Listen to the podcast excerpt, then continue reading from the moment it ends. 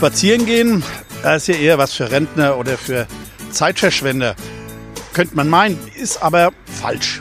Spazieren gehen liegt gerade jetzt im Trend, nicht nur im Grünen, sondern gerade in der Stadt. Wer Mainz wirklich kennenlernen will, der nimmt sich Zeit, erkundet Straßen, Gassen und Plätze zu Fuß. Und Neugier ist dabei nicht schlecht und Fragen gibt es ja schließlich auch mehr als genug. Die beantwortet die AZ-Serie Stadtspaziergang jede Woche. Jede Woche wird eine andere Straße vorgestellt mit ihrer Geschichte und ihren Geschichten aus guten und aus bösen Zeiten. Warum Mainz so aussieht, wie es heute aussieht? Die Stadtspaziergänge erzählen es. Und jetzt gibt es das Ganze auch als Hörspaziergang. Und noch ein kurzer technischer Hinweis. Der Hörspaziergang kann jederzeit auch gestoppt werden. Hallo zusammen und Schön, dass ihr wieder dabei seid bei unserer neuesten, der siebten Folge unseres Podcasts Hörspaziergänge durch Mainz. Für die, die bisher noch nicht dabei waren, unser Podcast folgt der Serie Mainzer Stadtspaziergänge der Allgemeinen Zeitung. Mein Name ist Michael Bermeitinger, AZ-Redakteur und der Autor der Serie. Das Ziel unserer siebten Ausgabe habt ihr per Internetabstimmung selbst gewählt. Nach dem erstplatzierten Winterhafen von der letzten Ausgabe nun der zweite Rang, die Neustadtplätze. Vom Hindenburgplatz zum 117er Ehrenhof zum Frauenlobplatz, zum Synagogenplatz und weiter zum Goetheplatz. Viel Spaß dabei. Wir stehen nun auf dem Hindenburgplatz an der Kreuzung Adam-Karillon-Straße mit Blick zur Kaiserstraße, wobei die meisten sicher sagen würden, wir stehen auf der Verkehrsinsel am Anfang der Hindenburgstraße. Das ist ja auch irgendwie richtig, denn was ist schon geblieben von dem alten Platz, auf dem einst die Kinder aus dem Viertel gespielt haben? Nichts, überhaupt nichts. In der Mitte steht ein grünes Trafohaus und davor eine groteske Blechdose. Das verplante Stadtplaner als Radpavillon bezeichnen. Für jeden Mist gibt es halt irgendwo einen netten Namen.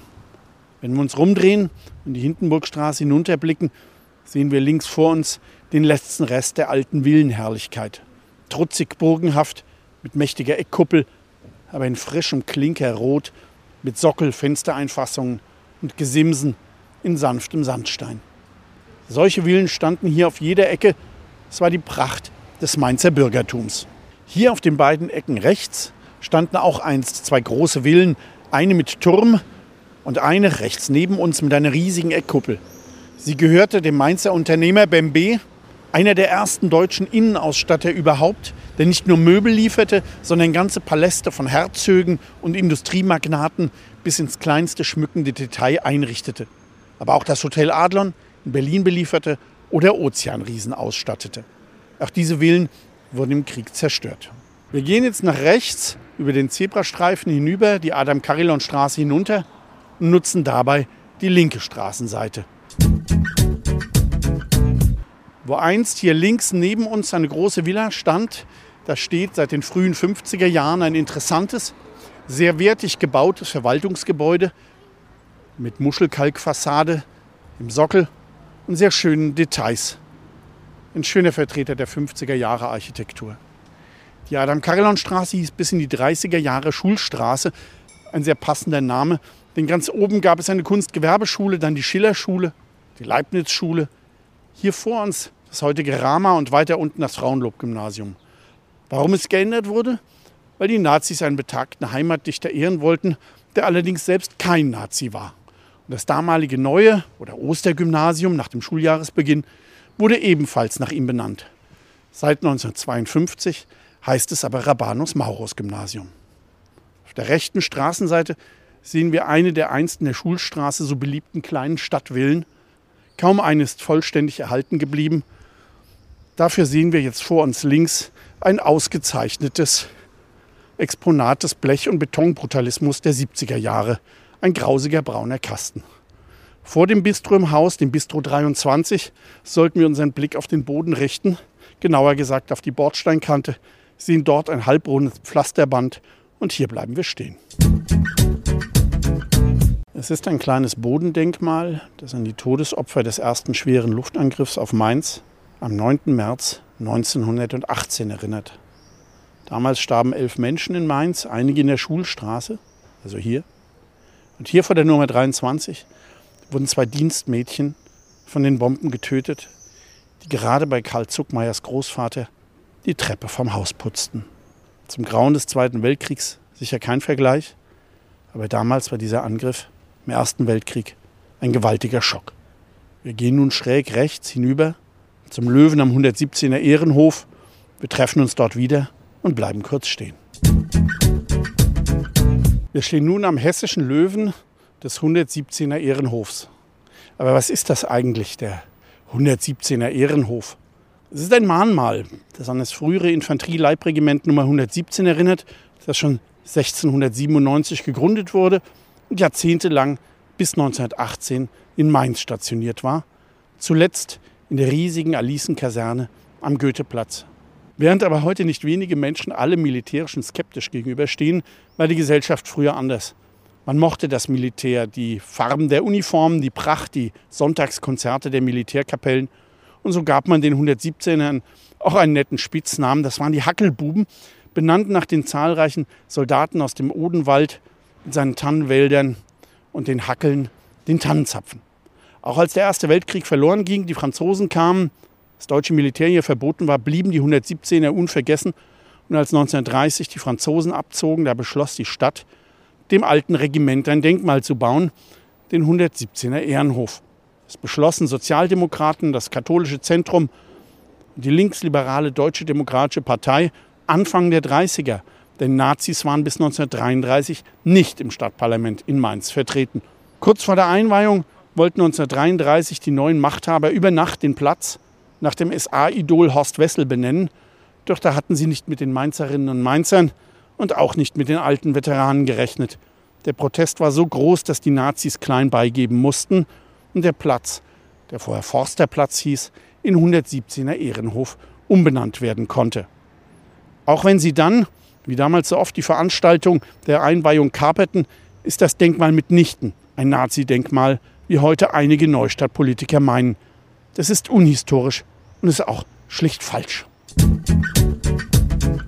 Nun gehen wir die Treppen hinunter über den Ehrenhof, der sich in einem verheerenden Zustand befindet. Es ist eine Schande, wie die Stadt mit dem Gedenken an Gefallene umgeht. Links hinter dem Löwen, also jetzt links neben uns, war einst eine längliche, hübsche Brunnenanlage, während sich rechter Hand nun schnöde von einem Container verstellt eine Gedenkwand mit den Orten der verschiedenen Kämpfe des Regiments befindet. Geradeaus stoppen wir an einer hohen Stele, auch diese ein Soldatendenkmal. Sie erinnert an die 263. Infanteriedivision, die Ende der 30er Jahre in Mainz und Wiesbaden aufgestellt wurde und in der viele Mainzer und Rheinhessen dienten. Deshalb nannte man sie auch Weintraubendivision, was auch das Wappen an der Stirnseite erklärt. Auf der linken Seite Orte, an denen die Division in Frankreich und Russland kämpfte, unzählige Soldaten der Division starben. Wir gehen jetzt nach rechts und zurück zur Adam-Carillon-Straße und über die Kreuzung hinweg zur Forsterstraße. Während wir gehen, sage ich noch einige Worte zum Denkmal der Weintraubendivision. Namen wie Jelnja-Bogen, Bieliekeluki oder Kurland sagen heute nur noch wenigen Menschen etwas. Aber meine Generation, ich bin Jahrgang 1960, wuchs noch auf mit vielen ehemaligen Soldaten.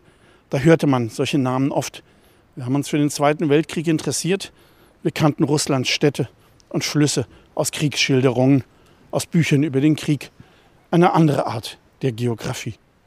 Heute wird den Mahnmalen oft die Berechtigung abgesprochen. Aber so wichtig sie damals waren für Angehörige und überlebende Kameraden, um gedenken zu können, so wichtig wären sie heute, um an das Grauen zu erinnern.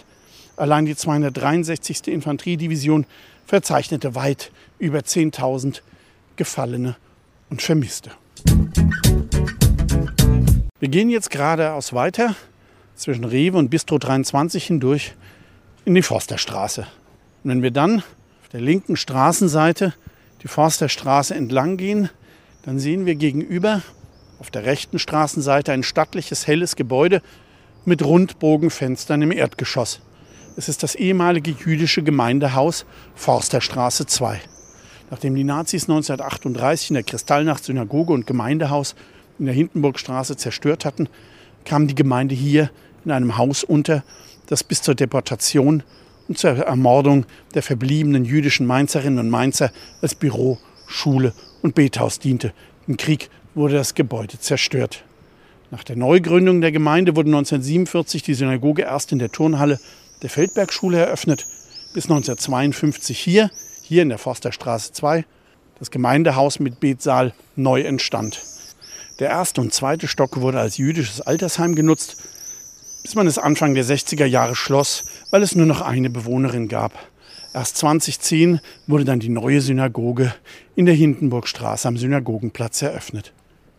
Vor uns, an der Ecke zur Frauenlobstraße auf unserer Seite, war früher eine Limonadenfabrik.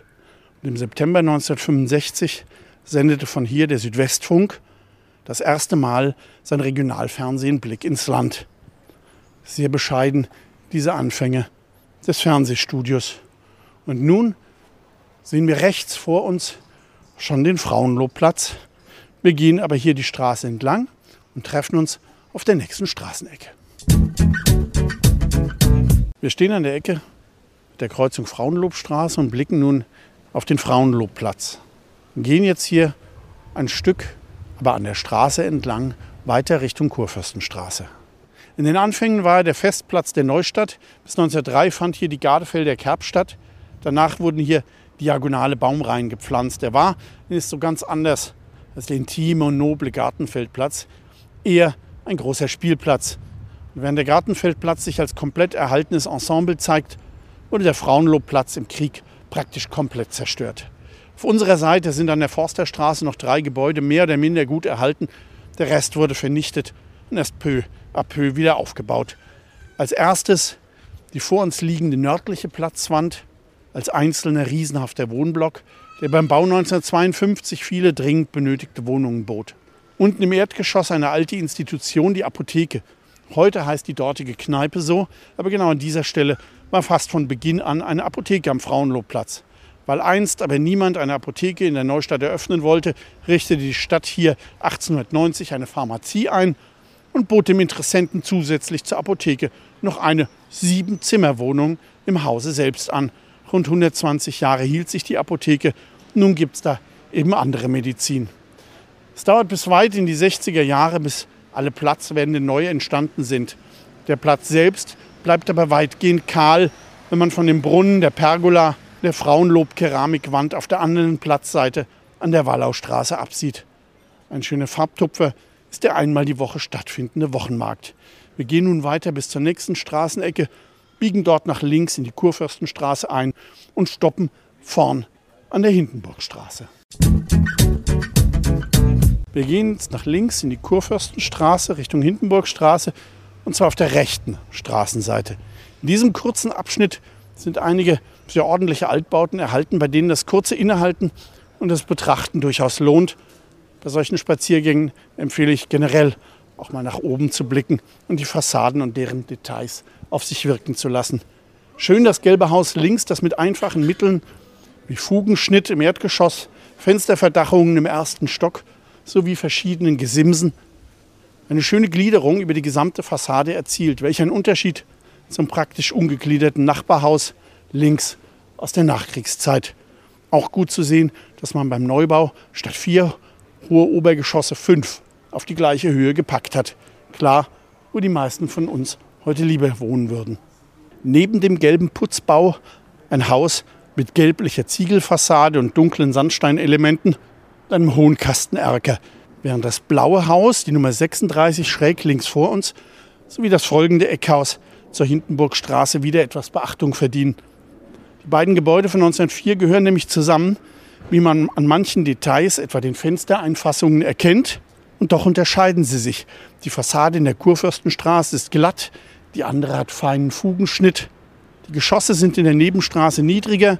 Das Haus hat zur Hindenburgstraße eine üppig gestaltete Fassade mit hohen Standerkern und zwischengespannten Balkonen.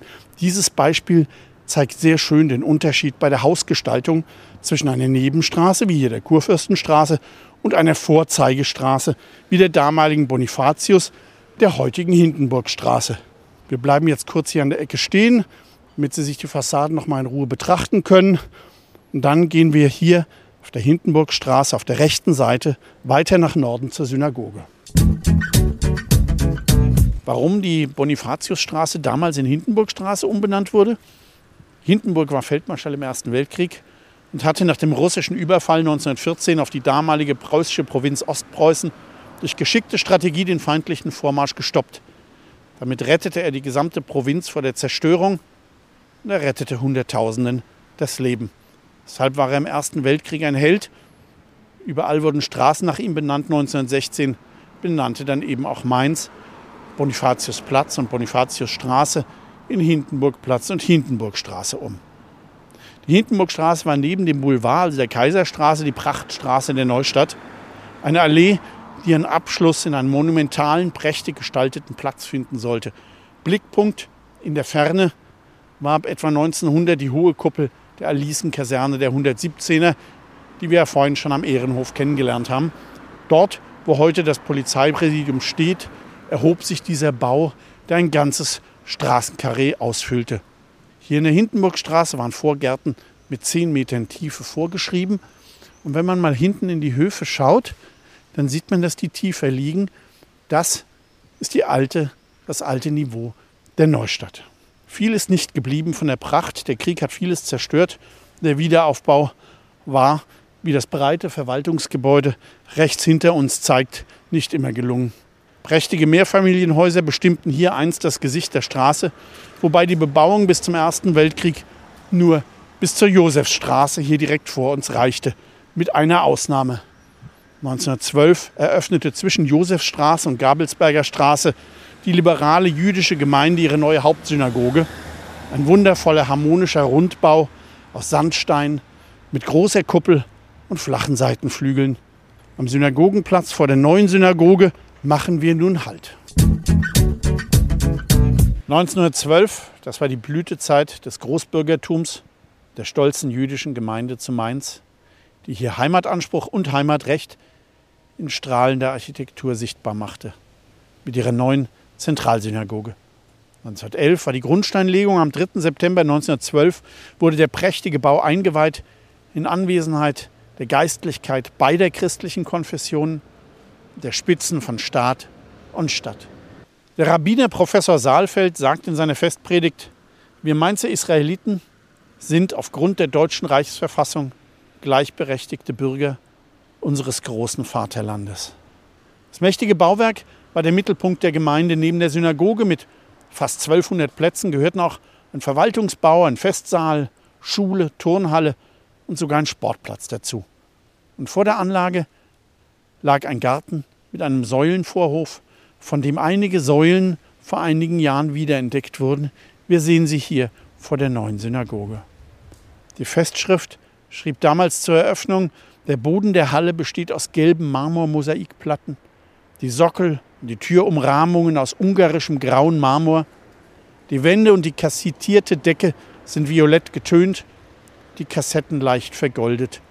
Die gelben Scheiben der Fenster und Türen geben ein angenehmes, gebrochenes Licht. Drei schwere eichene Doppeltüren führen von der Halle zum Gotteshaus. Dieses als Kuppelbau ausgebildet, macht mit 27 Metern Durchmesser und 25 Metern Höhe einen überwältigenden Eindruck. Eine wunderschöne Beschreibung dieses Gebäudes. Doch 26 Jahre später geht dieser Traum der jüdischen Gemeinde in Flammen auf, angezündet in der Kristallnacht 1938 vom kulturlosen und unmenschlichen Nazi-Mob. Renata Rosenthal aus der Kaiserstraße 27, die damals am Morgen zur jüdischen Bezirksschule hier an der Synagoge wollte, schrieb später, der Himmel war rötlich und gelb. Und als wir näher kamen, sahen wir, dass unsere wunderschöne Synagoge und unsere geliebte Schule in Flammen standen. Blind vor Tränen liefen wir heim. Am 17. November 1938, nachmittags nach 16 Uhr, wurde die ausgebrannte Ruine gesprengt. Und die jüdische Gemeinde musste diese Barbarei auch noch selbst bezahlen. Nachdem im Krieg dann fast die gesamte Hindenburgstraße zerstört worden war, begann Anfang der 50er langsam hier der Wiederaufbau. Auch auf der planierten Fläche, auf der einst die Synagoge gestanden hatte. Während die jüdische Gemeinde ein Zentrum in der Forsterstraße 2, wo wir ja vorhin waren, baute, entstand hier 1955 das Hauptzollamt als Solitär auf weiter Fläche. Mit seiner schönen Rasterfassade und dem weit vorkragenden Dach Ein qualitätvoller Bau, ein wirklich guter Vertreter seiner Zeit, nur am falschen Ort. Als um das Jahr 2000 endlich die Pläne für eine neue Synagoge für die durch Zuzug aus Russland wieder gewachsene jüdische Gemeinde Fahrt aufnahmen, wurde 2008 das Hauptzollamt abgerissen.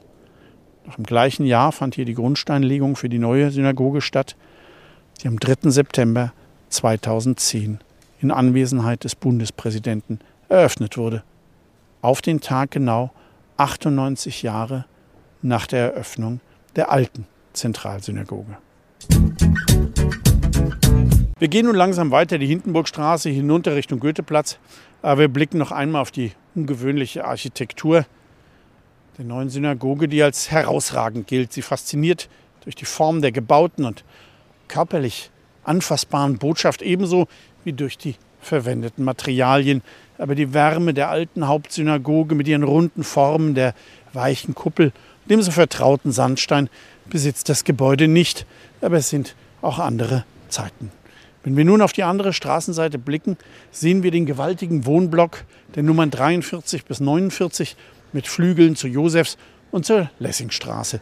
Da die Bebauung vor dem Ersten Weltkrieg nur bis zur Josefstraße hinter uns reichte, nutzte man 1921 den Platz nördlich davon, um den immensen Wohnraumhunger der französischen Besatzungsmacht zu stillen, die für ihre Offiziere, Beamten und deren Familien hochwertigen Wohnraum einforderten. Und hochwertig ist der Bau mit seiner repräsentativen Fassade rund um die säulenbetonte Mittelachse allemal. Wir kommen nun in jenen Bereich, der erst in der Nachkriegszeit bebaut wurde. Es gilt auch für die Seiten- und die Parallelstraßen, wie hier links von uns die Lessingstraße, wo es vor dem Krieg auch noch rechts von uns bis rüber zum Sömmeringplatz noch viele Freiflächen gegeben hatte. Eigentlich sollte das Gelände schon vor dem Ersten Weltkrieg bis zur Goethestraße bebaut sein, aber das Bauen kam sehr viel langsamer voran, als es geplant war. Dann ging der Erste Weltkrieg verloren, Mainz wurde von den Franzosen besetzt, die Inflation fraß das Geld die Wirtschaft kam nur langsam wieder in Gang. Dann kamen die Nazis und schließlich der Krieg. Und so dauerte es Jahrzehnte, bis die bauliche Lücke zum Goetheplatz geschlossen wurde. Mit großen Blocks, wie dem rechts vor uns an der Jakob-Dieterich-Straße mit seinem um die Eck gezogenen Balkon oder links die Blocks zur Kolmarstraße hin. Wir mögen heute die Nase rümpfen über Wohnblocks jener Jahre, aber für die Menschen waren sie damals das allergrößte Glück. Nicht nur, dass sie den Ausgebombten, den Evakuierten, den Vertriebenen Wohnung gaben, sie hatten auch einen bis dato für die meisten vollkommen unbekannten Standard. Die Wohnungen hatten jeder ein eigenes Bad, ein eigenes WC, Balkon, es gab keine schmutzigen Hinterhöfe mehr, sondern viel Grün rund um die Häuser, wo die Kinder spielen konnten. Sowas kannten die Mainzer nicht aus dem Mainz vor dem Krieg in der engen, dunklen nassen Altstadt. Das muss man wissen, wenn man diese Häuser betrachtet und aus heutiger Sicht bewertet. Natürlich entsprechen sie heute oft nicht mehr dem aktuellen Standard. Sie sind auch oft etwas verwohnt. Aber damals in der Zeit, als Menschen noch in Kellerlöchern und in Ruinen wohnten, in Baracken untergebracht waren oder gar nicht in Mainz wohnen konnten, waren solche Häuser ein Segen. Das finde ich, muss man über sie schon wissen. Der Schlusspunkt der Hindenburgstraße ist das kleine, hübsche Hochhaus rechter Hand, auch aus den 50ern und wieder ein Solitär. Hier endet nun die Hindenburgstraße statt an einem monumentalen Platz an einer großen Spielwiese, an einem Ort für die ganze Neustadt, dem Goetheplatz. Gegenüber stand einst die riesige Alicenkaserne, die nach dem Krieg bis zu ihrem Abriss in den 70er Jahren eines der schlimmsten obdachlosen Quartiere der Stadt war. Auch für viele Familien und Kindern, die hier nicht immer eine freudige Kindheit und Jugend erlebten. Auch der Platz selbst war lange ein Ort, der eher mit Vorsicht zu genießen war, obwohl seit den 80ern hier das Polizeipräsidium ist. Heute chillt hier die Neustadt und wir jetzt auch, denn hier auf dem Goetheplatz beenden wir nun unseren kleinen Rundgang durch die Neustadt. Wer noch mehr erfahren will, der wird Spaß haben an unserem Dossier Stadtspaziergänge. Darin befinden sich mittlerweile fast 130 Folgen über die Straßen und Plätze unserer Stadt. Und jede Woche kommt ein neuer Stadtspaziergang hinzu. Viel Spaß, bis zum nächsten Mal. Das war die heutige Folge unseres Hörspaziergangs durch Mainz mit Michael Bermeitinger, Redakteur der Allgemeinen Zeitung. Gebäude, Straßen und Plätze haben ihre Geschichten. Warum Mainz so aussieht, wie es heute aussieht, unsere Hörspaziergänge erzählen es. Ihr wollt noch mehr spannende Geschichten, Reportagen und News aus eurer Region? Dann probiert doch einfach mal unser Plus-Angebot aus. Einfach reinklicken unter vrm-abo.de slash podcast. Ein Angebot der VRM.